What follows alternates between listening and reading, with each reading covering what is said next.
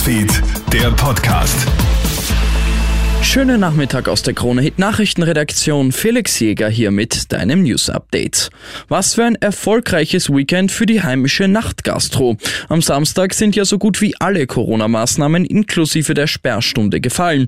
Dementsprechend kräftig wurde in den Diskos, Clubs und Bars gefeiert. Vor vielen Lokalen sind die Gäste stundenlang in der Schlange gestanden. Die meisten Betriebe sind bis zum Bersten voll gewesen. Auch die Restaurants durften sich freuen. Endlich konnten die Gäste noch das eine oder andere andere Gläschen mehr nach dem Abendessen trinken, ohne dabei auf die Uhr zu schauen. Ein Wochenende wie früher, sagt Klaus Friedl, Obmann der steirischen Gastronomen ohne Maske, ohne Registrierung und auch, wo es halt das, das Wichtigste ist, im Grunde genommen auch nicht mehr die Kontrollen von diesem grünen Pass. Und da hat man schon gemerkt, dass die Menschen mehr in den Gasthäusern unterwegs sind. Es ist eigentlich wieder so, wie es eigentlich immer war. Ich hoffe, es bleibt so. Ein Montag ohne 3G-Nachweis im Büro. Am Samstag ist ja auch die 3G-Regelung am Arbeitsplatz gefallen. Ausgenommen sind Bereiche wie Krankenanstalten oder Alten- und Pflegeheime. Doch was, wenn der Chef dennoch einen 3G-Nachweis haben möchte?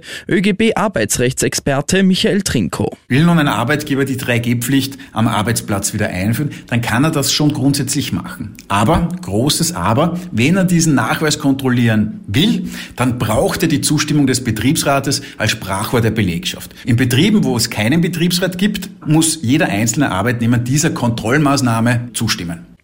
Autofahrer verzweifeln immer mehr am Preiswahnsinn an den Zapfsäulen. Mancherorts hat man da am Wochenende für einen Liter Diesel schon 1,99 Euro bezahlen müssen. Spezialtreibstoffe wie Ultimate Diesel liegen sogar jenseits der 2 Euro. Der Krieg in der Ukraine treibt die Preise noch höher. Eine Besserung ist nicht in Sicht. Jetzt fordert der ARBÖ eine Reaktion der Regierung.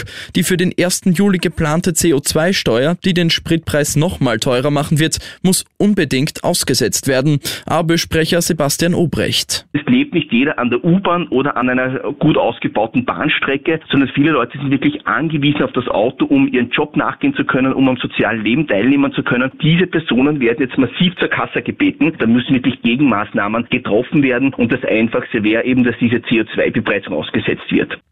Und wer in den USA in eine Bar geht und sich einen Moskau Mule oder einen White Russian bestellen möchte, der muss sich jetzt andere Namen merken. Um gegen den Krieg in der Ukraine zu demonstrieren, gehen jetzt viele Barbetreiber diesen Weg. So findet man den Moskau Mule auf der Barkarte jetzt unter dem Namen Kiew Mule. Der White Russian heißt jetzt White Ukrainian. Zudem verwenden viele Bars statt russischem Wodka jetzt ukrainischen und spenden einen Teil der Getränkeeinnahmen mit den neuen Ukraine-Drinks direkt an die ukrainische Hilfe. Und und auch du kannst helfen, du kannst ein Zeichen setzen. Die Krone Hit Community hilft gemeinsam mit der Caritas. Alle Infos findest du auf kronehit.at.